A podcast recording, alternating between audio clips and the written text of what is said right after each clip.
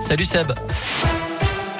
Salut Cyril, salut à tous. À la une de l'actu, l'expert Prena, arrêté ce matin dans la Loire. Il a été condamné, je rappelle, en mars 2020 à 5 ans de prison ferme pour des agressions sexuelles. Elles avaient été commises entre 1971 et 1991 contre de jeunes scouts dans le diocèse de Lyon. L'ancien prêtre a renoncé à faire appel à l'automne dernier. Bernard Prena avait jusque-là évité l'incarcération pour des raisons de santé. Il devait être présenté aujourd'hui à un juge et incarcéré dans la foulée. La France a toutes les cartes en main pour faire face à la cinquième vague de Covid. Propos tout à l'heure du porte-parole du gouvernement.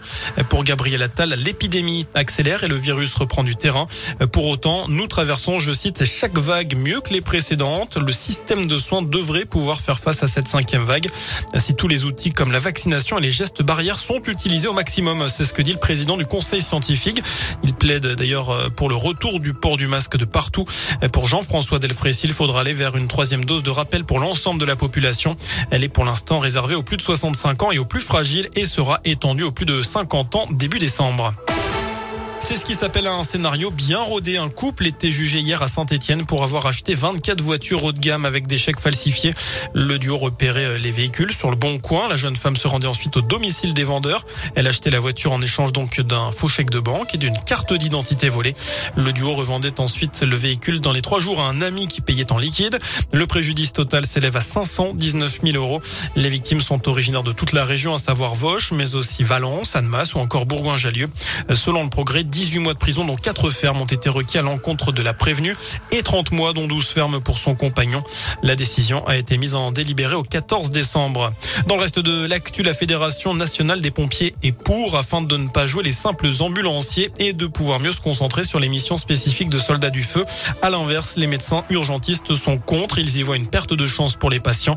Le Parlement a adopté hier une proposition de loi pour expérimenter le numéro d'appel d'urgence unique qui remplacerait le 15, le 17 et le 18. Alors alors vous, êtes-vous favorable à ce projet? C'est la question du jour à retrouver sur radioscoop.com.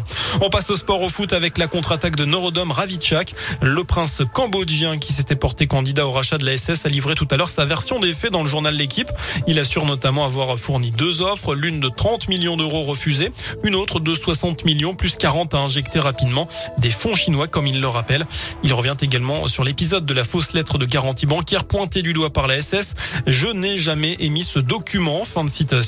Je vous rappelle que le club a annoncé son intention de porter plainte contre lui pour faux, usage de faux et tentative d'escroquerie.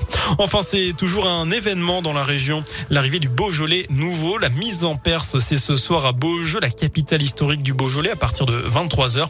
Je rappelle que l'abus d'alcool est dangereux pour la santé.